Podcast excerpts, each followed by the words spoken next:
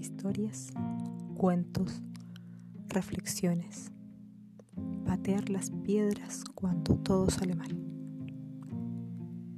Este es un espacio para liberar ideas, sacarlas de encima o reconstruirlas.